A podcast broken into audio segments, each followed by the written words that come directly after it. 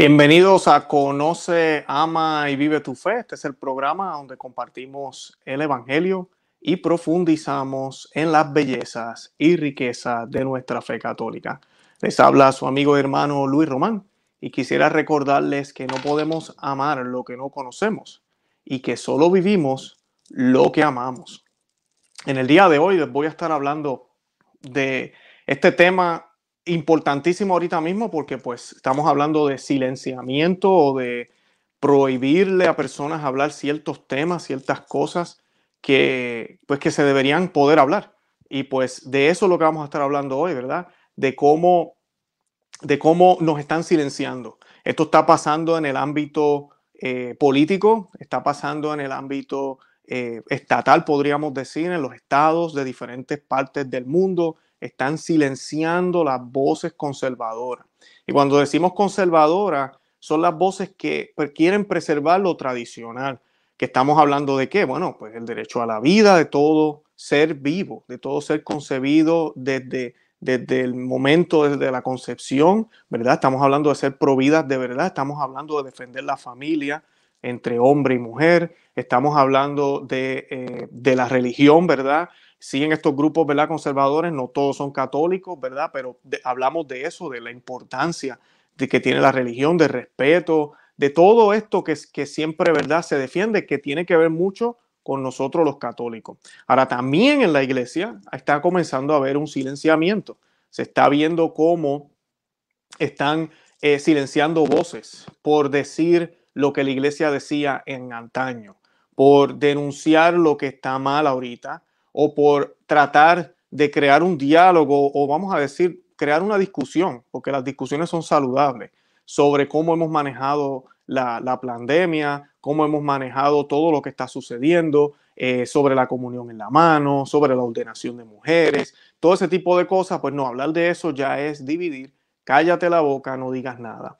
Y pues, eh, o hablar de que la religión católica es la verdad y que pues deberíamos, nuestro trabajo debería ser convertir a más personas hacia, hacia Cristo, ¿verdad? Esa es la labor que nos dio el Señor, una de las órdenes que nos dio, la última orden que nos dio justo antes de ascender al cielo, ¿verdad? Que fuéramos hasta los últimos rincones del mundo y bautizáramos a todos en el nombre del Padre, del Hijo y del Espíritu, Santo, y que los hiciéramos, eh, ¿verdad? Sus discípulos, ¿verdad? Que entendieran lo que Él enseñó.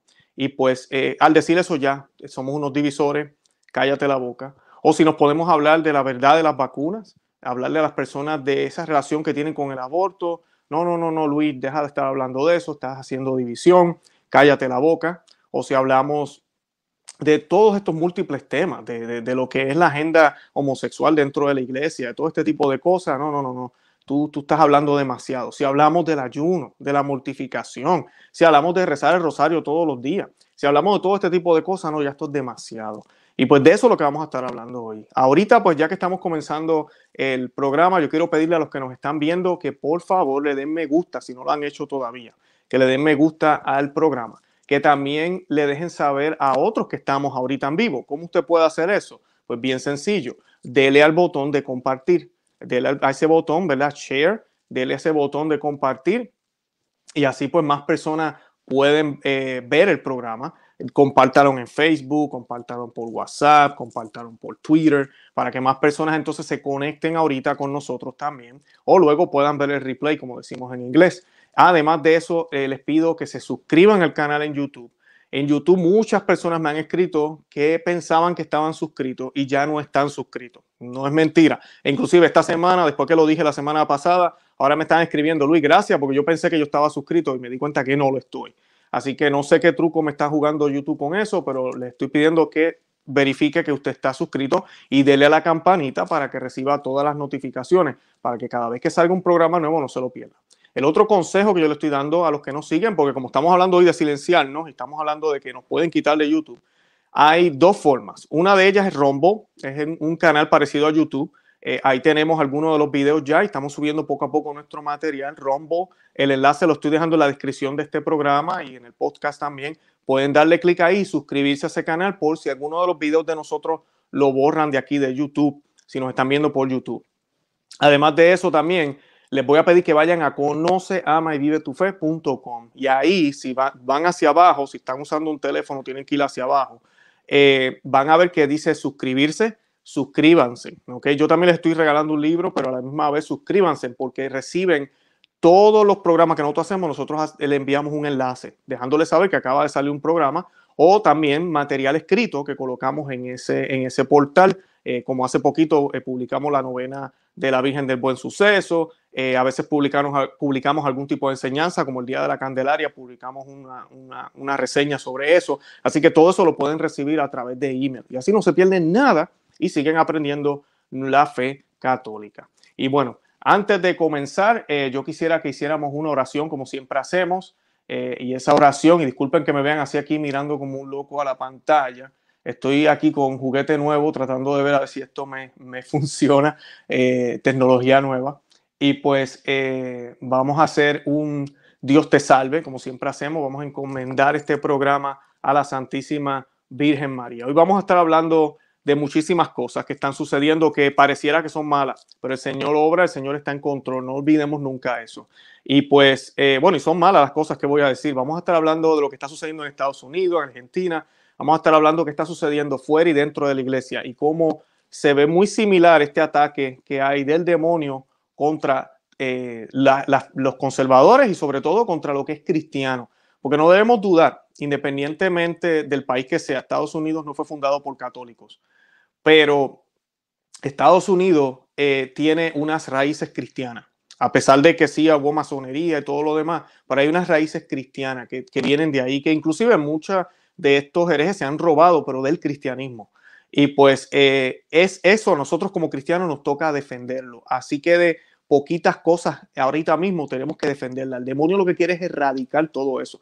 Por ejemplo, el principio de la familia, lo que es la familia. El demonio quiere erradicar eso del mundo. La familia no es solo un hombre, mujer y niño, no, también puede ser dos hombres, pueden ser tres hombres, pueden ser dos niños y, dos mamás, puede ser lo que sea, ahora nos dicen. El demonio quiere erradicar eso completamente, el, el derecho a la vida de cualquier ser que esté dentro del vientre de una mujer independientemente de las circunstancias por las cuales él fue concebido. No tiene la culpa, ese ser humano que está ahí.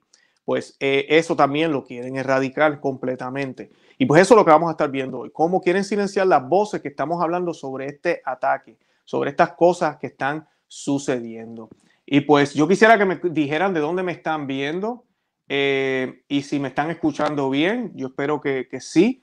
Y pues ahí vamos. Entonces, gracias. Aquí me dice Helen Makeup de México. Saludos. Dios te bendiga. Eh, veo personas también de, de, otros lugares. Gracias. Otra persona más de México. Yo sé que de México nos siguen muchísimo. Y a México le tenemos mucho, mucho cariño. Muchos de los, de, de, los mexicanos nos apoyan muchísimo y pues eh, les tengo mucho cariño a ustedes también. Eh, me dicen que me están viendo desde Cancún. Ay, siguen saliendo los mexicanos. De Ecuador. Ecuador también le tengo mucho cariño. Eh, Nelly eh, de Atlanta me dice, pero pues me, puso ahí Ecuador. Bendiciones desde Cancún, El Paso, Texas, Alicia, eh, México otra vez. están los mexicanos hoy. Desde República Dominicana, ay, qué chévere. New York, Blanquita, Texas, Nueva York otra vez, California, Kansas, Argentina, Ramona Elena, saludos. República Dominicana otra vez, Oakland, de verdad que esto es una bendición. Yo le doy gracias a Dios que el Señor me da la oportunidad de compartir con ustedes. Colombia, Perú, bueno, y ya tenemos eh, bastantes personas ya conectadas, así que vamos a hacer la oración para poder comenzar. Y esta oración la hacemos en nomine Patri, et Fili, Espíritu Santi. Amén. Uh, Ave María, gratia plena, Dominus tecum. Benedicta tu mulieribus, benedictus fructus ventris tui, Jesus. Santa María, Mater Dei, ora pro nobis peccatoribus, nunc et hora mortis nostre. Amén. Dios te salve María, llena eres de gracia, el Señor es contigo. Bendita tú eres entre todas las mujeres, y bendito es el fruto de tu vientre Jesús. Santa María, Madre de Dios, ruega por nosotros pecadores, ahora y en la hora de nuestra muerte. Amén. En el nombre del Padre, y del Hijo, y del Espíritu Santo. Amén. Antes de comenzar, yo quisiera pedirle a la señora, a nuestra reina, que le encomiende este programa y encomiende a todos los que se están conectando en estos momentos, que también eh, le encomendamos a ella nuestra eh, Iglesia Católica, a todos sus líderes. eh, le encomendamos especialmente y de manera especial al Santo Padre, Papa Francisco, para que lo proteja, lo cuide, pero sobre todo lo guíe, porque de verdad que hay cosas que están sucediendo desde Roma que no podemos entender y que no tienen sentido. Le pedimos a, la Santísima Virgen María que interceda por esto ante nuestro Señor Jesucristo. Y a ti, mi Jesús, te encomendamos cada palabra que vamos a decir y cada palabra que va a ser escuchada. Esta oración la hacemos en tu nombre, mi Señor. Eh, tú que vives y reinas por los siglos de los siglos. Amén. Bueno, y comenzamos el programa. La primera noticia que les quiero compartir para que vean, vamos a empezar con el estado profundo. ¿Por qué vamos a empezar? Y, y cuando digo el estado profundo, estamos hablando a nivel mundial. Vamos a hablar de lo que está sucediendo a nivel mundial, cómo están callando todas las voces. Lo vimos el año pasado increíblemente con todo esto de la pandemia, lo vimos con lo del virus, lo vimos con todas las soluciones naturales que han salido, que se puede tratar este tipo de, de, enfermedad y no, no sé que podía hablar de eso, no se podía hablar de nada que fuera contrario a eso.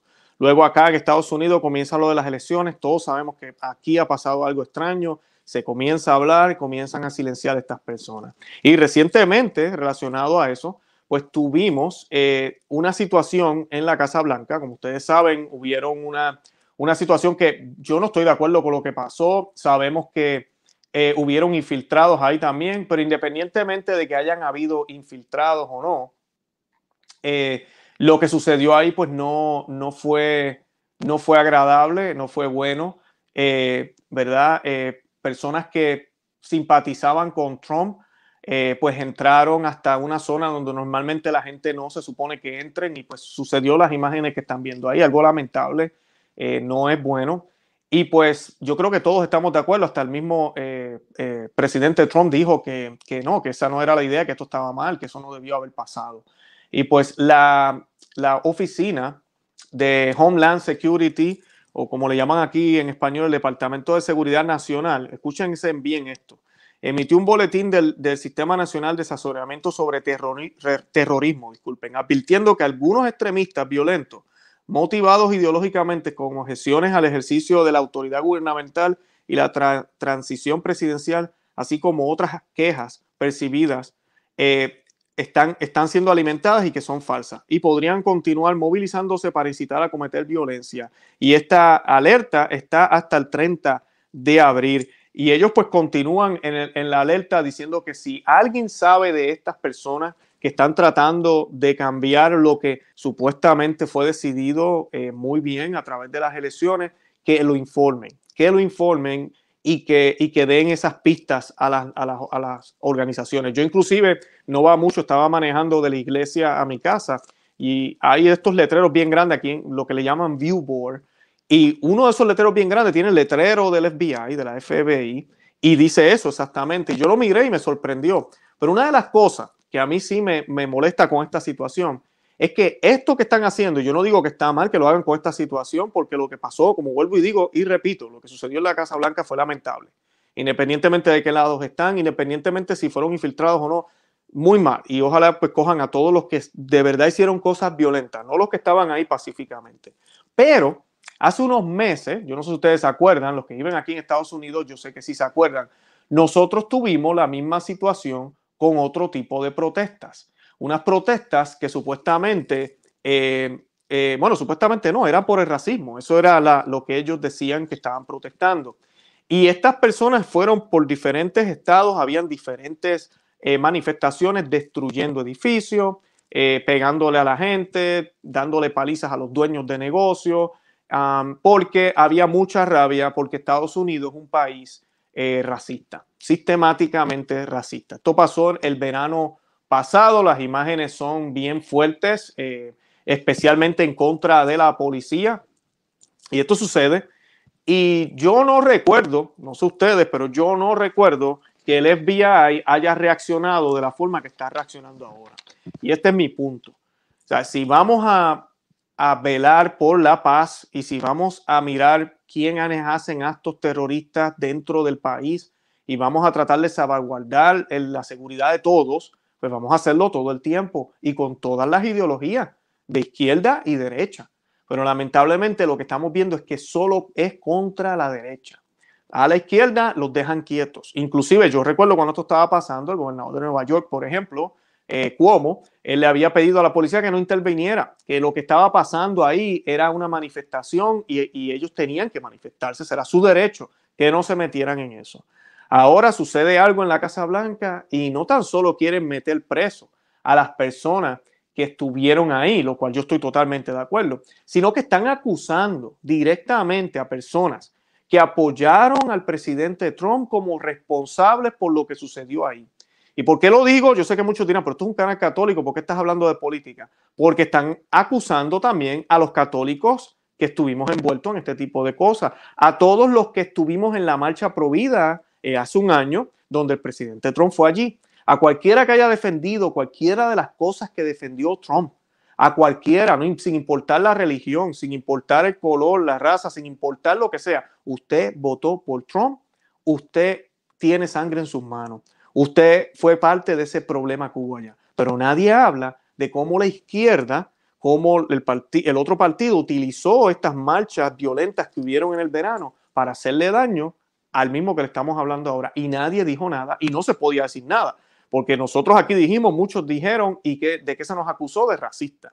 O cómo tú te vas a poner a decir en contra de esas manifestaciones, tú eres un racista. Eso es lo que tú eres. En cambio, estas personas ahora hacen lo que hicieron, está mal. Ambas están mal, yo no estoy diciendo que están bien, ambas están mal. Pero entonces ahora sí tenemos que perseguirlo, ahora sí tenemos que hacer lo que tenemos que hacer. Y pues es lamentable y es triste. Yo recuerdo hace un tiempo cuando pasó esto en la, en la, en la, en la ¿cómo se dice? En, la, en el Senado, el pasado julio, hubo un senador que se llama, que se llama Mike Lee y él pidió al Senado en julio del año pasado que condenara los saqueos, los disturbios, las golpizas, los incendios provocados y la toma de control eh, de, manzanas o de bloques en las ciudades por parte de los grupos de Antifa y de BLM y los demócratas del Senado ni siquiera estuvieron de acuerdo a una denuncia bipartidista, disculpen, de la violencia. En cambio, objetaron. Eh, entonces, aquí vemos lo que está pasando vemos que se aprovechan de estos eventos para hacerle daño a la agenda conservadora, así de sencillo. Que esa agenda conservadora tiene que ver mucho con lo que nosotros, lo que tú y yo creemos, ¿verdad? Lo que tú y yo creemos. Hemos hablado, ¿verdad? Tenemos este problema, tenemos lo que está pasando aquí en la, en la presidencia. Nosotros aquí en el, en el canal hablamos también del, del plan que tiene el, el Foro Económico Mundial. Nosotros hemos hablado de eso también aquí. ¿Y, por qué lo menciono ahora en este programa? Porque de esto también a mí me han tratado de silenciar. Me dicen, ah, tú estás loco, teoría de conspiración. ¿De qué rayo tú estás hablando? Y pues, eh, ¿de qué rayo estoy hablando? Bueno, hace el año, en el año 2019, este Foro Económico Mundial, junto con Bill Gates y otras personas, hicieron lo que se llamaba un evento llamado el evento 201. Y ese evento era un ensayo, un, ensayo global eh, pandémico, un ejercicio como si hubiese habido una pandemia, y la pandemia se llamaba coronavirus y ellos ensayaron a ver cómo iban a bregar o iban a trabajar este tipo de emergencia. Eh, los meses después llega la, verdadera pandemia. No es coincidencia que el Foro Económico Mundial está envuelto en eso. Está envuelto Bill Gates y están envueltos todas las compañías que ahorita nos están promoviendo la vacuna. Son los mismos, todo el tiempo son los mismos. Pero no tan solo eso. Luego de eso nos empiezan a hablar ahora de un gran reinicio. Nos empiezan a hablar de que hay que reiniciar la economía de que la economía capitalista como tú y yo la conocemos, donde cada cual tiene su propiedad privada, donde uno puede trabajar y luchar por lo suyo, hay que cambiarla, ya no sirve. Ellos dicen aquí, miren lo que dice Klaus Schwab, él es el presidente del Foro Económico Mundial. La pandemia representa una oportunidad inusual y reducida para reflexionar, reimaginar y reiniciar nuestro mundo. Esa es la agenda que tenemos detrás. Y claro, un gobierno conservador. Los gobiernos conservadores son un problema. Son un problema porque lo que defienden las ideas conservadoras son contrarios a esto. Ellos proponen un capitalismo, capitalismo inclusivo que está envuelto hasta el Vaticano en esto, lamentablemente. Y ahorita mismo esa es la agenda que hay. Y pues yo les voy a colocar aquí un video para que vean que esto es, de, es en todo el mundo. Este es el presidente de la Argentina. Yo sé que se ve un poco feo el la imagen, pero creo que el audio se escucha bastante bien. Y van a ver cómo él habla del el gran reinicio. Nosotros observamos los desafíos que se suscitan de la crisis actual como un punto de inflexión para avanzar en el gran reinicio que tanto pregona Klaus. Y así es, y él no es el único que ha hablado de esto. También nosotros eh, tenemos, eh, eh, hemos tenido imágenes y hemos visto cómo de Canadá, el presidente de Canadá también ha hablado de esto. hemos, visto, hemos visto cómo otros líderes se han expresado a favor de este tipo de agenda, de que sí, de que es necesario para el mundo entero reiniciar todo de nuevo, reiniciar todo, de crear mecanismos, y por eso es que nosotros hemos hablado tanto aquí del comunismo y del marxismo, de crear mecanismos que sin importar lo que hagamos, los, los, los resultados sean iguales para todos. Eso se llama comunismo, eso se llama dictadura. Cuando tú le quitas a uno y le das a otro para que todos estén igual, eso se llama dictadura, así de sencillo. Podrán decir, no, eso es ayudar al menos que tiene. No, eso se llama dictadura. Y ese es el tipo de cosas que se están promoviendo en este tipo de agenda. Entonces, lamentablemente, eh, todo eso va pasando. Necesitaban Estados Unidos, ya lo tienen, tienen Argentina, tienen la Unión Europea. Esto va para adelante, eso no va a parar, esto va para adelante. Y pues el presidente que tenemos ahora, Biden, y aquí voy a ir de iglesia, ¿verdad? De estado a iglesia profunda. El presidente que nosotros tenemos ahora cae perfectamente bien, porque es el tipo de catolicismo que necesita el mundo que quiere reiniciar otra vez. Es el tipo de iglesia católica que ellos necesitan. Y esta imagen habla por sí sola, ¿verdad? Renuncias a Satanás y a todas sus obras. Y Biden responde personalmente o políticamente.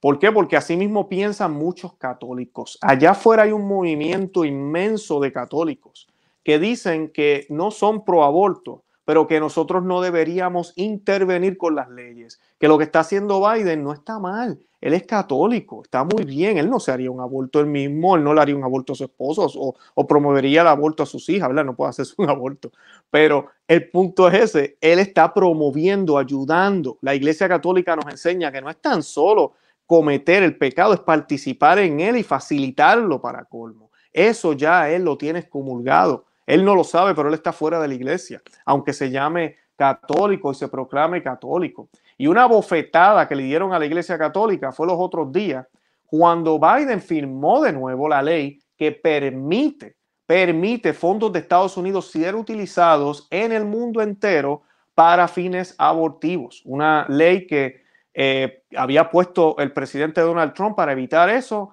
él acaba de cambiar completamente. Y quiero que vean esta imagen en el video y escuchen el audio porque van a ver cómo tenemos un presidente bautizado, ¿verdad? ¿verdad? No es católico, católico, pero bautizado. Y van a ver la imagen de, del Papa detrás. Y el documento que le está filmando es un documento pro aborto.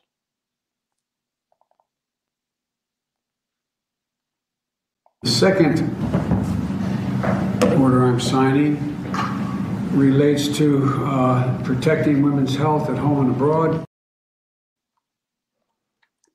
Voy a colocarlo de nuevo. The second order I'm signing relates to uh, protecting women's health at home and abroad. Y la imagen que ven ahí, esto es una bofetada a la Iglesia Católica. Estas son las circunstancias que nosotros estamos pasando por culpa de un liderazgo débil, un liderazgo en la Iglesia Católica que no se atreve a decirle la cara a este tipo de católicos que está mal. Y llevamos en esto décadas. Esto no es solo desde Francisco. Tenemos un presidente que se hace llamar católico, firmando un documento abortista con la imagen del Papa en la espalda. Eso es lo que está pasando. Es un momento horrible para la Iglesia Católica. Es un momento horrible, horrible. Pero usted créalo o no. Ahorita mismo yo estoy haciendo este programa y allá afuera hay católicos ya tratando de pensar cómo me van a responder porque Luis Román está creando división por decir esto. Luis Román está creando división por decirle al mundo entero que ese hombre no representa a la Iglesia Católica, que lo que la Iglesia Católica enseña no es eso, y que eso que él está haciendo es contrario a las enseñanzas de la Iglesia Católica. Pero para este nuevo mundo, para este nuevo normal, para este nuevo reinicio. Ese es el tipo de iglesia católica que necesitan. Una iglesia que lo único que le importa es la fraternidad humana. Una iglesia que le interese solo unirla a todos sin importar lo que crean, para conseguir un fin común, que es el bienestar, prácticamente hacer un paraíso aquí en la tierra, eso es imposible. Pero eso es lo que ellos necesitan. Y con este presidente, la media o, los medios noticiosos están enfocándose en su catolicismo. Sí, es increíble. Cuatro años atrás, si salía alguien que fuera católico, como la que nombraron para jueza, Amy, Amy Cover Barrett, ella dijo que se sabía que era católica, eso era un problema. Eso era un problema. Uh, esa mujer, el dogma, no se puede. Esa mujer trae problemas. Pero ahora este presidente están promoviendo que es católico. Inclusive cámaras, los otros días, el domingo, lo siguieron hasta, hasta la parroquia donde él fue a, celebrar la Santa Misa y cuando salió y todo lo demás, celebrando su catolicismo. ¿Por qué? Porque ellos tienen que mostrar que esa es la forma en que los católicos nos tenemos que comportar. Ya basta de marchas pro vida, ya basta de estar hablando de este tipo de cosas públicamente, ya basta de todo eso. Sean más cooperadores, eh, traten de trabajar más por la unidad y la paz. Miren al presidente Biden, que es católico. Hermanos católicos, hagan lo mismo que él hace. Y lamentablemente, yo no veo ningún freno por parte de Roma. Gracias a Dios, aquí en los Estados Unidos ya bastantes obispos han salido. Es un milagro ver esto, como muchos obispos han salido y le han dicho en la cara. Nosotros hicimos un programa hace poco sobre eso. No voy a compartir la misma noticia otra vez. Eso es bueno, muy bonito que haya pasado y que siga pasando, que se pongan fuertes y le digan en la cara lo que está mal. Pero lo que me da pena es que no defendieron a Trump cuando estaba ahí. Eso no lo hicieron. Estos obispos que ahora están atacando a Biden, que, ahora están jalándose los pelos y pasando un dolor de cabeza ahora con este hombre, no defendieron a Trump cuando estaba en el poder, cuando teníamos un pro vida, porque no era católico, tal vez, no sé. Y porque sí tendrá algunas políticas que tal vez no estaban de acuerdo, pero no defendieron ese punto pro vida. Entonces ahora tienen un hombre que tiene problemas y están diciendo lo que tienen que decir, perfecto. Pero qué pena que no defendieron al otro. Tal vez se podía haber evitado que este hombre llegara. Pero los obispos de Estados Unidos no quisieron cooperar con eso, lamentablemente. Así que esa es la agenda entre la iglesia profunda y el Estado. Están utilizando a Biden están utilizando a Nancy Pelosi, están utilizando al gobernador Cuomo, todos estos católicos que hay en el mundo, para promover un catolicismo falso, porque tú y yo sabemos que eso no es católico, pero para promovérselo al mundo, para que si algún católico no actúa como actúan ellos, el mundo piense que usted es un rebelde. Yo soy un rebelde, ahorita mismo para el mundo entero, porque un católico debería actuar como Biden. ¿Por qué yo estoy hablando aquí en contra del aborto? ¿Por qué estoy hablando aquí a favor del matrimonio natural, ¿verdad? Entre hombre y mujer. ¿Por qué hablo a favor, en contra del, comunismo y del marxismo? ¿Qué te pasa? ¿Por qué tú estás en contra de todo eso? Eh, tú tienes un problema, tú no eres católico, porque mira a Biden. Esa es la estrategia. Y lamentablemente también lo estamos viendo en medios católicos, donde están diciendo y hablando de personas como este servidor y otros que apoyaron estos movimientos conservadores que apoyaban a Donald Trump en aquel momento. Nosotros no decíamos que era un santo, pero sí entendíamos que era, era el mejor candidato, era el menos peor, como dicen por ahí, el menos peor. Y, y están diciendo y hablando de que esos grupos hay que analizarlos, esos grupos católicos, que hay que ver por qué son tan radicales. Eso está pasando dentro de círculos católicos ahorita mismo. Y evidencia de eso, para, para, para, para evidenciarlo, es hasta el propio Santo Padre, lamentablemente. Ahorita mismo esta semana salió una noticia que a mí me da mucha tristeza verla. Dice que el Papa Francisco se reunió ayer en el Vaticano con representantes del Catholic News Service en el Vaticano, una agencia de noticias estadounidense dedicada a informar acerca de la Iglesia Católica que acaba de cumplir 100 años de existencia. Durante el encuentro, Francisco recordó a los presentes la responsabilidad de los medios de superar las divisiones en lugar de alimentar el sensacionalismo y el escándalo. Estas son las palabras del Santo Padre. Yo pienso de esta manera. ¿Piensas de esa manera? Podemos discutirlo, pero con el mismo corazón. Apoyen la unidad, no favorezcan la división, porque el periodismo tiene cuatro pecados principales, les dijo el Santo Padre. Y dijo lo siguiente, que son los cuatro pecados, la desinformación, la calumnia, difamación y coprofilia.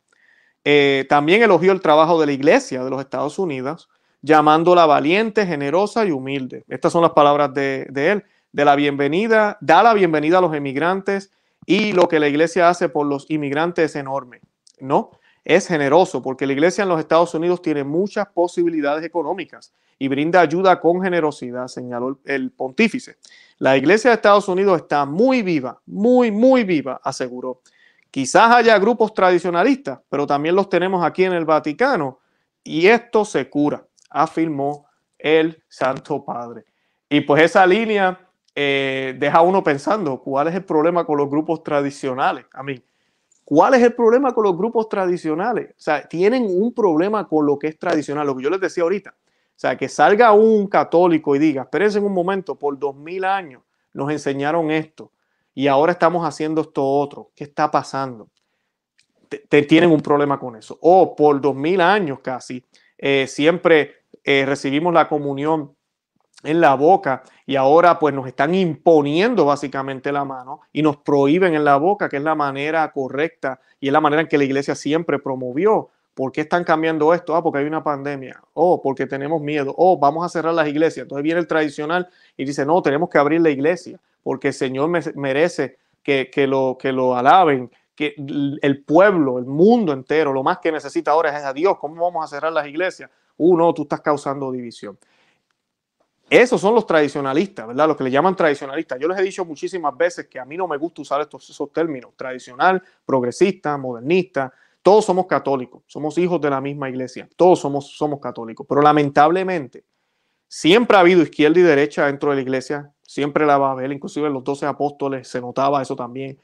Pero una cosa es que todos vayan en la misma barca y otra cosa es que ya haya otra barca prácticamente al lado y van imitando una barca a la, otra y tratando de buscar su propio camino y tratando tratando de imponerle a la otra lo que ellos piensan que es correcto, que va contrario a lo que siempre hicieron. Y ahí hay un problema y eso lo estamos viendo ahorita, muy marcado. Hemos visto en los últimos 60, eh, 70 años y hay, unos podemos ir más para atrás, lamentablemente. Y el comentario pues es directo, ¿verdad? Oh, en Estados Unidos hay tradicionalistas, pero eso se cura, eso se cura. Eh, y es lamentable escuchar al Papa hablar así cuando él es un hombre que siempre predica que debemos ir a los grupos marginados, a los grupos pequeños, ir y buscar al que está, ¿verdad? en, esos lugares, ¿verdad? Tratar de alcanzar a todos, buscar esa unidad. Está hablando de unidad. Entonces, ¿por qué le vas a poner un label a la gente y decir, oh, esta persona tradicional? No, no, ahí no vale la pena la unidad. Eso hay que curarlo. Así de sencillo, eso hay que curarlo. Y pues eso sí que es triste. Eh, también la conferencia eh, episcopal francesa, hasta hace ahorita, salió una noticia que, es preocupante también, exactamente la misma línea. Eh, dice, según se desprende de las respuestas de la Conferencia Episcopal Francesa al cuestionario que la Congregación para la Doctrina de la Fe envió a los obispos de todo el mundo, ellos dicen, hay dos mundos que no se encuentran por la coexistencia de la misa en sus dos formas. El cuestionario se envió en abril del 2020 para recabar opiniones sobre la aplicación de Sumorum Pontificum. Eh, y el motus propio sumorum pontificum, para los que no saben, es un motus propio que firmó el Papa Benedicto XVI en el 2007. Ahorita mismo en la Iglesia Católica y desde siempre, eh, siempre hubo una misa, que es la misa tradicional, la misa en latín, la misa que muchos de ustedes asisten, yo sé que lo, han hecho, los que no han podido asistir a una misa en esos lugares, yo les estoy dejando un enlace en la descripción. Denle clic a ese enlace y busquen en su país y ciudad a ver si hay algún lugar donde se ofrezca. Se van a sorprender. En muchos lugares en el mundo la ofrecen. La razón por la cual yo me moví a una de estas comunidades que están en comunión con Roma, bien importante lo que estoy diciendo, están en comunión con Roma, es porque yo siempre he querido tratar de hacer lo más que pueda para adorar al Señor como Él se debe. Y una de las razones es la comunión en la boca. En estos lugares no se da la comunión en la mano. Punto con pandemia o sin pandemia, no se da en la mano. La comunidad donde yo voy, la iglesia que yo voy, está creciendo inmensamente. ¿Por qué? Porque la gente se ha cansado del circo que hay en las iglesias ahorita mismo. Entonces, les digo esto porque este sumorum pontífico me abrió la puerta para que diócesis, no solamente la Fraternidad de San Pedro, que fue fundada eh, eh, por el Papa Juan Pablo II con Ecclesia Dei, donde permitió esa fundación, ese grupo, y de ese grupo la idea era tratar de traer a los de San Pío X, eh, y eso es tema para otro día, ¿verdad? Pero ellos, ellos celebraban la misa tridentina o tradicional, pero era solamente esos sacerdotes, en, ¿verdad? trabajando con los diocesanos. Ahora, con el motus propio de su moron pontificam de Benedicto XVI, los sacerdotes diocesanos que nunca habían hecho la misa tradicional ahora la pueden hacer también. y eso comenzó a multiplicar los lugares donde se hace la misa tradicional. Estados Unidos es el número uno en el mundo entero que ofrece eh, misa tradicional, después creo que le sigue Francia, y pues por eso la noticia aquí con Francia. Y pues, ah, y algo muy importante con esto es que ha permitido que las dos formas se celebren. Hay comunidades donde se hacen las dos, se hace la Novus Soldo y se hace la tradicional. Y lo bonito de esto es que influye, la misa tradicional influye la Novus Soldo. Muchas personas que yo conozco que van a comunidades así me dicen, Luis, desde que hacen esa, eh, la misa tradicional, si uno decide ir a una Novus Soldo, ¿verdad? La Novus Soldo es la misa nueva, la que comenzó, eh, que Pablo VI eh, impuso básicamente en los 60 esa misa, y la gente comienza ahora a cantar más en latín, a, hacer, a traer velo a las mujeres, a recibir la comunión de rodillas y en la boca, en una misa no sordo, que son las cosas que se han perdido porque ese rito sí permite el poder inventar, vamos a ponerlo de esa manera. En el caso de la misa tradicional, no hay espacio para eso. La misa es como es y hay que ser obediente y seguirla como es. Y pues eh, eh, es, eso es lo que hizo el Sumorum Pontifico en el 2007. Ahorita, recientemente, salió un cuestionario del Vaticano preguntándole al mundo entero cuáles eran los, frutos de esto, del Sumorum Pontifico. ¿Por qué? Porque ya estamos en el 2021, ya han pasado más de 10 años. Y las reacciones es que no, no ha dado fruto. No, esto hay que cambiarlo. Déjenme decirles algo, no me gusta tener estos presentimientos, pero yo creo que el día que, el Señor le dé larga vida, fallezca Benedicto XVI, este sumorón pontífico lo van a quitar. Nos van a quitar la misa tradicional en lugares diocesanos. No van a poder quitar la fraternidad San Pedro. Eh, siempre va a estar San, eh, la, eh, San Pío X, siempre va a estar disponible también. el Instituto de Cristo Rey, que también existe. Todo eso va a seguir existiendo, pero diocesanamente, que de por sí ya los obispos dan dolor de cabeza con esto porque su morón pontifican le dio la autoridad a los sacerdotes. Ellos no tienen que pedirle permiso al obispo. Si tú como sacerdote quieres hacer la misa tradicional, simplemente tienes que contactarte con alguien que la haya hecho, estudiarla. Eh, obviamente hay que hablar con el obispo para estar siempre. En, buen, en buen acuerdo y, y, comenzar esa transición o tenerla disponible para tu comunidad, los sacerdotes que me escuchan. Esa era la idea. Pero lamentablemente los obispos han decidido desobedecer esa orden del, del Papa emérito y, no, es bien difícil hoy en día que a veces algún diocesano pueda decirle al obispo y que el obispo diga, oh, claro, sí, su morón pontífico deja que tú lo hagas, me mantienes al tanto. Son muy pocos los obispos que, que permiten eso. Y pues eso es lo que sucede aquí con esta noticia en Francia. Y lo que, lo que continúa diciendo, dice, los obispos galos creen que el motus propio, su moron pontífica, con el que el Papa Benedicto XVI normalizó la celebración de la misa en su última forma antes de la reforma litúrgica del 2007 fue bien intencionado, pero no dio los frutos esperados. Eh, en 24 dioses y las misas son llevadas por la Fraternidad Sacerdotal de San Pedro, en 18, 18 eh, por sacerdotes diocesanos y 16 por, un instituto, eh, por el Instituto de Cristo Rey, el que les mencioné ahora, de Christ the King. Los baluartes en Francia de la forma extraordinaria son las diócesis de Frey y Toulon, eh, ¿verdad? Que son las más que tienen personas que asisten, tienen entre 1.100 a 1.300 personas que asisten eh, semanalmente a la misa tradicional. Algunos obispos han señalado que debido a las dos formas admitidas de rito romano, han surgido una apertura hacia otras formas de espiritualidad, pero la mayoría se quejó de la tendencia del aislamiento. De hecho, el motus propio se produjo, eh, por culpa del motus propio se produjo un birritualismo en la iglesia. La Eucaristía que debería unirse para, separa, expresó un equipo. También se señaló positivamente que la forma extraordinaria ofrecía oportunidades para una mayor unidad con las iglesias orientales. Sin embargo, en la opinión de la mayoría de los obispos, las experiencias han sido supuestamente negativas. En cuanto a las mejoras propuestas, los obispos desean sobre todo una mayor participación de los afines a la forma extraordinaria en la vida de la diócesis.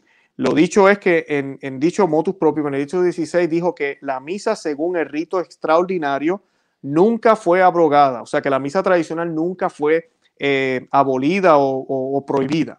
Por eso es lícito, esto es lo que el, Papa dijo, Papa Benedicto XVI, por eso es lícito celebrar el sacrificio de la misa según la edición típica del misal romano promulgado por Juan 23 en 1962 y que nunca se ha abrogado como forma extraordinaria de la liturgia de la iglesia. Lo que cabe preguntarse es, ¿será que los franceses quieren que ahora sí se abrogue, que ahora sí se prohíba, y eso es lo que yo creo que sí va a suceder. Lo van a prohibir, lamentablemente, porque es que esta misa no cumple con la agenda, no cumple con la agenda que tenemos ahora, una agenda que quiere un tipo de liturgia más abierta, un tipo de liturgia en la cual Biden pueda asistir, un tipo de liturgia en la cual se pueda dar la comunión en la mano, se pueda cantar rock and roll y se puedan hacer otras cosas que se, se hacen, que no se pueden hacer en este rito extraordinario, como le llamó Benedicto XVI, extraordinario, la forma extraordinaria. Así que eh, esta es parte de ese silenciamiento, parte de esa persecución que les estoy tratando de demostrar esta noche, que está sucediendo en el Estado, como dije al principio del programa, y ahora en la iglesia, donde nos quieren quitar todo lo que vaya en contra de este tipo de agenda de, una agenda que va con el mundo.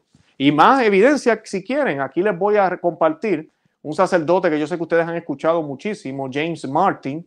Este hombre eh, es un fenómeno. Y pues James Martin es un hombre que es bien eh, pro-gay. Y el mediático eh, jesuita James Martin ha alertado en su cuenta de Twitter de un reportaje en el periódico católico National Catholic Reporter en el que se denuncia la llegada a las parroquias de jóvenes sacerdotes con inclinaciones tradicionalistas. Y pues aquí quiero hacer una pausa porque si algo están dejando las comunidades tradicionales, y esto no es secreto, son vocaciones. Son vocaciones y esto le enoja a ellos. Las, las comunidades que ahorita mismo están dando más sacerdotes son las tradicionales. Eso no es secreto.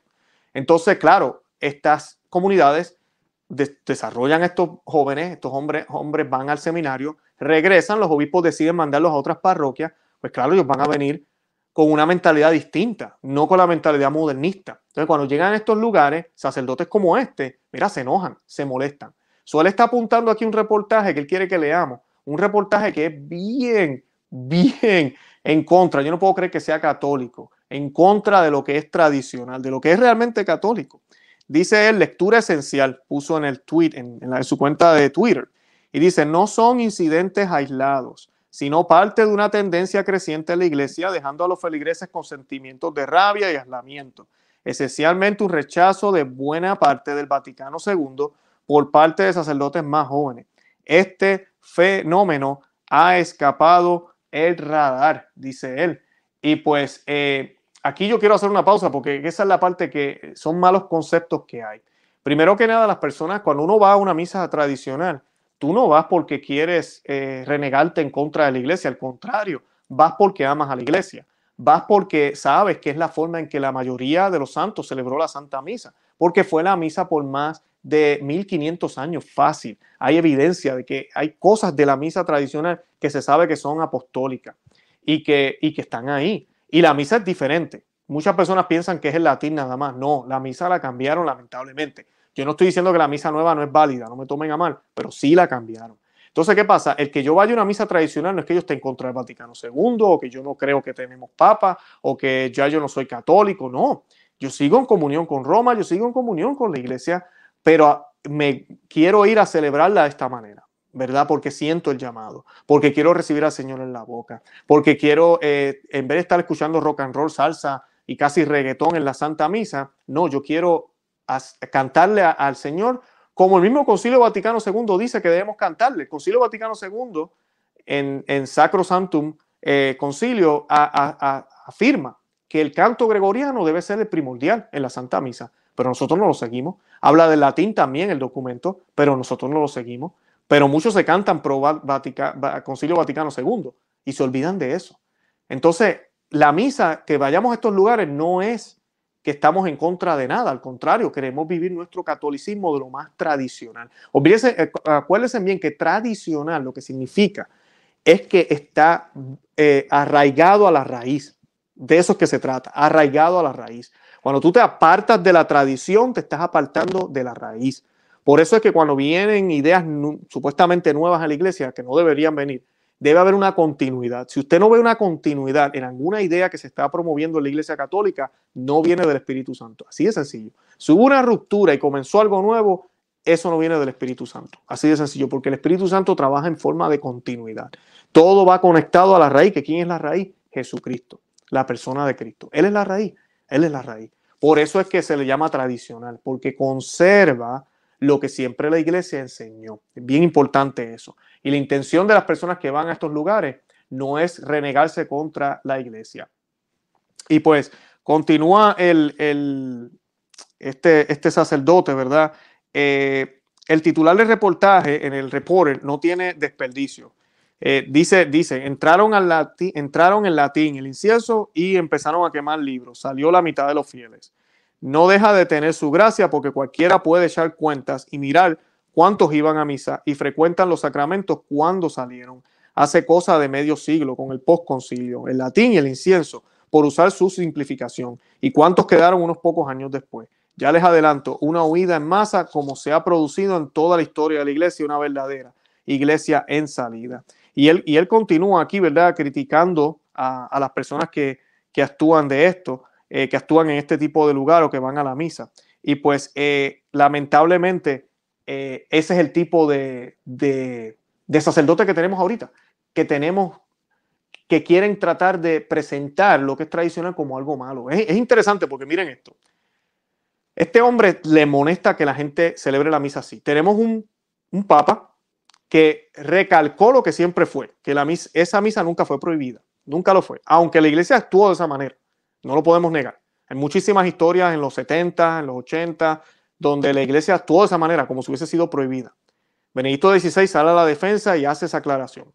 Y tenemos a este sacerdote diciendo que no, que ese tipo de misa es una amenaza. ¿Una amenaza a qué? Si eso es, lo, es católico. Era como celebraban la misa los católicos, siempre la han celebrado. ¿Por qué tienes rabia contra eso? ¿Por qué no te gusta eso? ¿Acaso lo que hacemos ahora no es diferente entonces? Y ahí es donde cae la pregunta. Lamentablemente sí lo es. Lamentablemente sí lo es. Lo que hacemos ahora, hasta en esencia, en algunos aspectos, es muy diferente. Muy diferente. Yo siempre pienso en los santos, y yo digo, si los santos entraran a una iglesia católica ahora, se alarmarían. Se alarmarían. Claro, van a ver la Eucaristía, la Eucaristía está ahí, Dios es fiel y, Jesucristo se hace presente en la Santa Hostia. no estoy diciendo que no, pero se alarmarían al vernos cómo nos vestimos, al ver las mujeres sin velo, al ver cómo, cómo participa cualquiera allá arriba. Los sacramentos los puede prácticamente llevar cualquier persona. Eh, el tipo de prédica, cómo celebramos la misa. Se, se van a quedar como que, pero ¿qué está pasando aquí? ¿Qué está pasando aquí? Es completamente una religión distinta. Y eso es lo que le enoja a ellos, porque es que el, el, el, el contraste es demasiado. Para los que hemos ido a las dos misas, sabemos, saben, los que están, me están viendo y han ido a las dos, saben de lo que yo estoy hablando. Es bien, bien, bien, bien eh, alarmante la diferencia entre las dos. Y nos quieren silenciar, nos quieren silenciar, no quieren que hablemos de esto, no quieren que hablemos de esto, porque si hablamos de esto, tenemos un problema. Si hablamos de esto, estamos en contra del mundo. Si hablamos de esto, no podemos seguir con la agenda del Estado profundo que va cooperando con la Iglesia profunda. Mejor que desencallado. Tenemos que ponernos nuestra mascarilla, recibir la comunión con los pies y no, fíjate de ese rito tradicional, porque ese rito tradicional nos va a meter en problemas. Y tenemos que estar atentos nosotros, porque los católicos siempre, siempre creíamos que el camino para ir al cielo es el camino del, del martirio, el camino de la cruz, que fue el camino que nuestro Señor Jesucristo caminó. Y aquí yo tengo un artículo de un sacerdote para que vean el tipo de mentalidad que tienen estas personas eh, y por qué nos quieren silenciar a nosotros. ¿Cuál es el problema y cuál es la amenaza que nosotros tenemos? Les voy a hablar aquí del el camino a la unidad. Se llama ecumenismo, el camino a seguir por el padre Ron Roheiser, para que entiendan qué es lo que piensan estos modernistas. Dice, el camino hacia la unidad de los cristianos el camino que eventualmente unirá a todos los cristianos sinceros en una comunidad alrededor de un altar no es la manera de ganar al otro para el nuestro eh, o para traerlo a nuestro lado, de hacer que otros admitan que están equivocados y que nosotros tenemos razón y que regresen al verdadero rebaño. Es decir, nuestra denominación particular. En su opinión, ese no es el camino a seguir, ni práctica, ni práctica, ni teológicamente. El camino a seguir debe ser, como dice Avery Dulles, el camino de la convergencia progresiva. ¿Cuál es este camino? Comienza con la admisión honesta de que cada uno de nosotros, y aquí está hablando de los católicos, de que cada uno de nosotros, de que ninguno de nosotros, ninguna denominación, tiene la verdad completa. Encarna la expresión plena de la iglesia y es completamente fiel al Evangelio. todos somos deficientes de alguna manera y cada uno de nosotros de alguna manera es selectivo en términos de qué parte de los evangelios valoramos y encarnamos y qué parte ignoramos. Y así el camino a seguir es el camino de la conversión personal y eclesial, de admitir nuestra selectividad, de reconocer y valorar lo que las otras iglesias han encarnado, de leer más profundamente las escrituras en busca de aquello que nos, que nos hemos, que hemos ignorado y ausentado, y de lo individual y tratando colectivamente de vivir vidas que sean más fieles a Jesucristo. Al hacer esto, al vivir cada uno de nosotros y cada iglesia el Evangelio más plenamente, vamos a converger, ¿verdad? Vamos a unirnos progresivamente. Es decir, el camino de la unidad entonces no pasa por convertirnos unos a otros, sino en vivir cada uno el Evangelio con más fidelidad para acercarnos unos a otros en Cristo. Esto no significa que no, no nos tomamos en serio nuestras divisiones, que afirmamos simplemente que todas las denominaciones son iguales o que justificamos nuestras divisiones, hoy señalando divisiones que ya existían en las iglesias del Nuevo Testamento. Más bien, todos debemos comenzar por admitir que no poseemos la verdad completa y que de hecho estamos lejos de ser completamente fieles. O sea que este sacerdote dice que la Iglesia Católica no tiene la verdad completa y que nosotros tenemos que estar abiertos a caminar toditos juntos para alcanzar una unidad. Ese es el tipo de ecumenismo que se nos viene hoy en día. Es el tipo de ecumenismo que muchos creen, que yo sé que Roma cree, y que lo que buscan es tratar de unirnos en un bien común que no es la Iglesia Católica, en un bien común que mira, sí, ah, somos cristianos, ¿verdad? Esto, ya estoy hablando aquí entre cristianos, pero tú ves a Cristo de tu forma y yo veo a Cristo de mi manera. Y sí, somos bautizados, somos hermanos, pero hasta ahí. Y sí, tenemos diferencias y yo te digo las mías, tú dices las tuyas, pero hasta ahí. No hay necesidad de decirte en la cara que la iglesia que fundó nuestro Señor Jesucristo es la católica y que fuera de la iglesia católica no hay salvación. ¿Por qué no hay salvación? Porque nuestro Señor Jesucristo dijo que el que no come y bebe su cuerpo y su sangre no tiene vida eterna. Y donde único está la Eucaristía es en la iglesia católica. Que el Señor le dijo y le dio potestad a los apóstoles para perdonar pecados. Les dijo claramente, vayan a quienes les perdonen los pecados, les quedan perdonados. Y ese sacramento está solo en la iglesia católica. Así que, ¿cómo rayos vamos a poder llegar al cielo si no podemos accesar a ese perdón aquí en la tierra? Pues nuestro Señor lo dejó instituido en sus apóstoles. Y así puedo seguir. Todo lo que la Iglesia Católica ofrece, que no ofrece ninguna otra iglesia cristiana. Que hay elementos, que hay cosas que pueden traerlos a la Iglesia Católica. Claro que sí, claro que sí. Tienen las Sagradas Escrituras. ¿Que ¿Quién trajo las Sagradas Escrituras al mundo? La Iglesia Católica, ¿verdad? La Biblia. Y ellos la tienen. Y esa Biblia, si la estudian bien y estudian la historia, debería traerlos a ellos a la Iglesia Católica. Pero no, ese no es el punto. El punto es que estamos caminando hacia Dios. Independientemente del camino que tú cojas, estás caminando hacia Dios. Yo no sé si les suena familiar estas palabras, pero son palabras, ¿verdad? De, de, Roma, son palabras del Papa Francisco, donde él habla claramente que las religiones, ¿verdad? Cualquiera de ellas nos puede llevar a Dios. Que lo que tenemos que mirar es que todos vamos caminando hacia Dios. Eso es lo que importa, independientemente de las diferencias. Y que tú y yo sabemos que la, verdad plena está aquí, pero todos vamos caminando hacia Dios. Eso es lo que importa. Entonces, ¿qué pasa? Yo como católico hablo de este tema y ¿qué quieren hacer conmigo? Me quieren silenciar. Me quieren silenciar. Porque ningún cristiano católico puede hablar de ese tema, de decir que Cristo es la verdad absoluta. Es que no, no, no, no, verdad es absoluta, Luis. No se te ocurra hablar de eso. No puedes hablar de eso. Realmente no hay verdad absoluta. Nosotros no entendemos lo que es la verdad completamente. Así que tranquilo, no te preocupes por eso. Lo que importa es la unidad, es la fraternidad, es la paz. Y yo les decía en un video, en uno de nuestros programas, no va mucho, que estas personas lo que están predicando no es la unidad, porque no estamos unidos. El que aquel crea en otra cosa y yo crea en esta cosa, pero no hablemos del tema y nos hagamos los locos, no es unidad. No es unidad. So, realmente no hay unidad. Estamos pretendiendo que estamos unidos porque estamos evitando el conflicto. Eso es todo lo que estamos haciendo. Y eso no es la forma cristiana de evangelizar, no es la forma cristiana de vivir la vida. ¿Ustedes se imaginan que Jesucristo hubiese hecho eso? ¿Hubiese evitado el conflicto? Vamos a pensar, ¿cuántas veces el Señor evitó el conflicto? Porque yo les puedo decir muchísimas en las cuales Él no evitó el conflicto. Como cuando Caifás le preguntó, ¿eres tú el hijo de Dios? Y él le dijo, tú lo has dicho.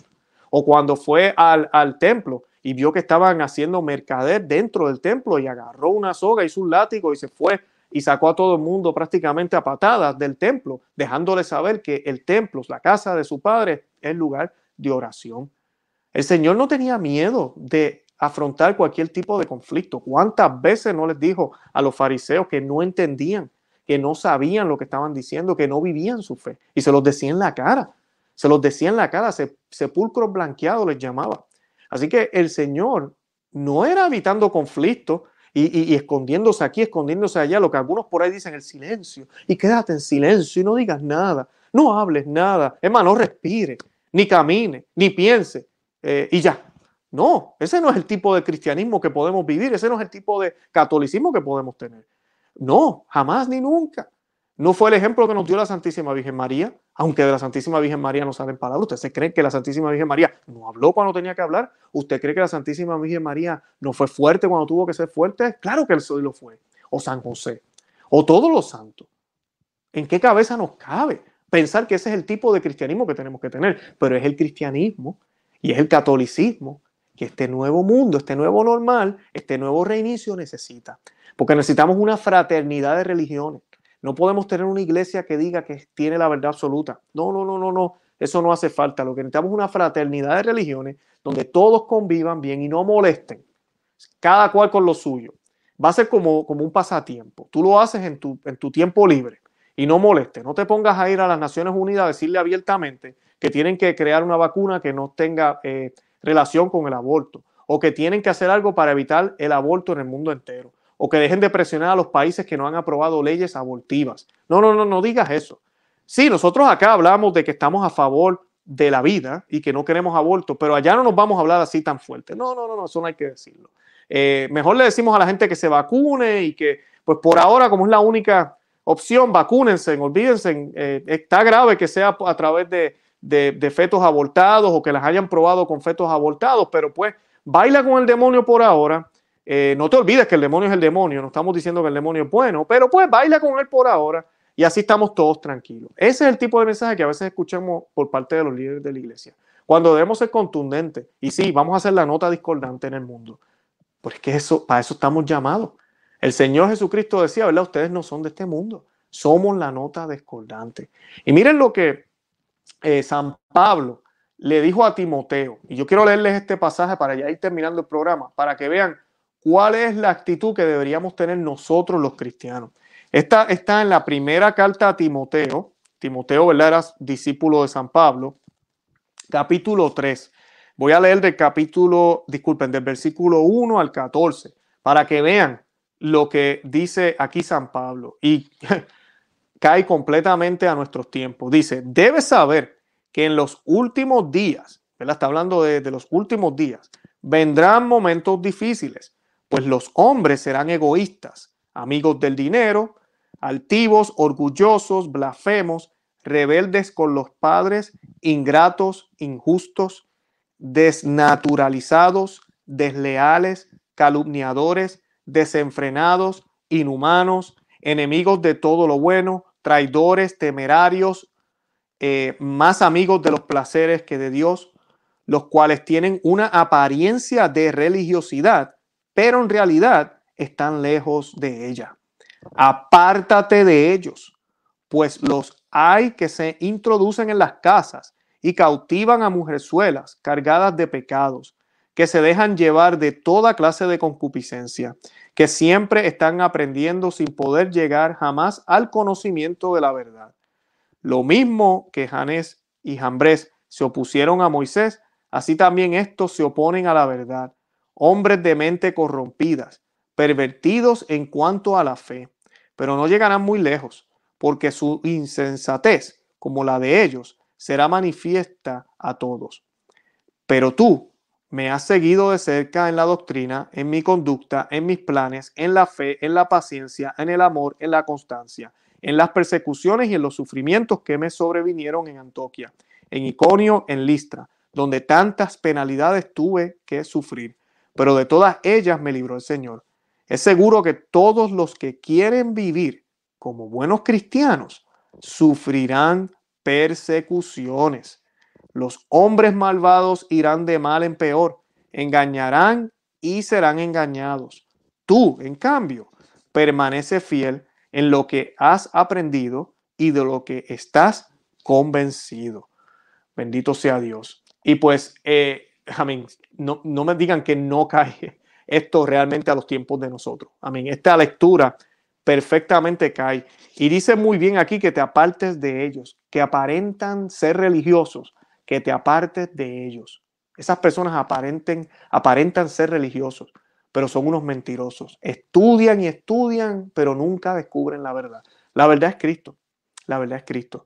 Y dice el versículo 12, es seguro que todos los que quieren vivir como buenos cristianos serán perseguidos. Seremos perseguidos si queremos, si vamos a vivir como buenos cristianos, porque vamos a hacer la nota discordante. O sea que no nos sintamos mal por lo que está pasando. Somos humanos y nos ponemos tristes, sí, nos puede dar un poco de, de, tristeza por todo lo que vemos, pero tenemos que tener la mente puesta en el Señor y saber que esto es parte del plan y que a través de esta cruz podemos probar nuestra fe a Dios, porque nuestra fe tiene que ser probada y Dios nos está dando la oportunidad en estos tiempos. Por eso yo les he dicho que no hay mejor momento para ser católico que ahora, porque tenemos la oportunidad de probar nuestra fe. No nos podemos ir de la iglesia, pero nos tenemos que apartar de estos falsos pastores que están disfrazados de, de ovejas, pero son lobos son lobos, de esa iglesia profunda que lamentablemente está dentro de la misma iglesia y de ese estado profundo que quiere que vivamos una vida pecaminosa allá afuera y que aprobemos conducta y leyes aberrantes y cosas aberrantes y que eduquemos a nuestros hijos de una manera distinta y que le enseñen cosas a nuestros hijos en las escuelas que no tienen sentido y de que le llamen el asesinato a un bebé como derecho de que tenemos derecho a lo que sea, que tengamos orgullo de ser eh, de la sodomía y de todo este tipo de cosas que están sucediendo en el mundo. Tenemos que denunciar. Nos van a silenciar, nos van a tratar de callar la boca, pero tenemos que seguir hablando. Este que está aquí, este servidor que está aquí, yo le pido, si Dios me da la salud, yo seguiré gritando y seguiré hablando. Yo no voy, pienso callar, no me pienso callar. Y voy a seguir hablando de las verdades de la Iglesia Católica, las bellezas y riquezas de nuestra fe católica que contradicen la fealdad que estamos viendo en muchos lugares, que contradice el miedo que estamos viendo en muchos lugares y la falta de fe. Eso vamos a estar hablando aquí y no vamos a dejar de hablar de eso y vamos a seguir aprendiendo la fe católica como es, porque la tenemos que conservar, la tenemos que preservar para futuras generaciones. Y esa va a ser nuestra cruz y esa va a ser nuestra ofrenda para Dios. Tenemos que ofrecerlo con amor y pedirle a Dios que nos dé fuerza, porque esto que está sucediendo no es fácil, son tiempos increíbles lo que nos ha tocado vivir. O sea que tenemos que tener eso siempre presente y pedirle al Señor que en estos momentos increíbles nos deje hacer cosas increíbles para la gloria de Él. Tenemos que hacernos menos, hacernos débiles, para que el Señor se haga fuerte en nosotros y actúe a través de nosotros. ¿Ok? Yo los invito a que se suscriban a nuestro canal aquí en YouTube, que no se olviden de suscribirse, por favor que oren por mí, que oren por mi familia. Yo estaré orando por todos ustedes. Les agradezco el apoyo. Que compartan este video ahorita mismo. Denle al botón de share o compartir en todos los medios sociales que hay allá afuera. Que se suscriban aquí en YouTube, que nos visiten en Rumble también. Tenemos otro canal allá para que pues estén suscritos ahí por si acaso me, empiezan a borrar los videos aquí en YouTube. Y si no se han suscrito al canal de YouTube, verifique también que está suscrito. Suscríbase y si ya se suscribió, verifique que está suscrito, porque muchas personas me están diciendo que aparentemente ya no están suscritos. Y denle a la campanita para que reciban las notificaciones. Además de eso, los estoy invitando a que vayan al portal de nosotros, conoce, ama y vive tu fe.com. Ahí también se pueden suscribir y reciben los alertas por correo electrónico. Yo no, yo no les voy a mandar más de un email, eh, tal vez unos cuatro o cinco emails a la semana. Eso es todo. No me voy a volver loco mandándole 20 emails. Cada email lo que va a contener es simplemente el enlace del video que acaba de salir. Si no sacamos video ese día, si no sacamos nada, posiblemente no va a recibir un email. ¿Por qué les digo esto? Por si nos borran los videos, por si no sale aquí en YouTube o no sale su plataforma favorita, para que lo pueda ver. Porque puede ser que nos quiten estos privilegios en un futuro. Estamos siendo perseguidos. De eso no hay duda. Estamos siendo perseguidos. Yo no tengo duda que yo estoy en la lista negra en YouTube y estoy en la lista negra de mucha gente. Así que tenemos que orar por eso y mantenernos en todos estos medios conectados. Y nada, como siempre les digo, yo los amo en el amor de Cristo. Manténganse en oración, no se olviden todos los días hacer el Santo Rosario todos los días. Esto es obligado, obligado. Nuestra Santísima Virgen María nos los pidió. Tenemos que hacer el rosario todos los días. Hágalo por el Papa, hágalo por la Iglesia Católica, hágalo por el mundo entero, hágalo por usted, por su familia, por la conversión del mundo entero, para que así sea. Y no se olviden que la, la Pascua, la cuaresma está muy cerca, para que se preparen y se mantengan cerca del Señor. Y nada, los amo en el amor de Cristo y Santa María, ora pro nobis.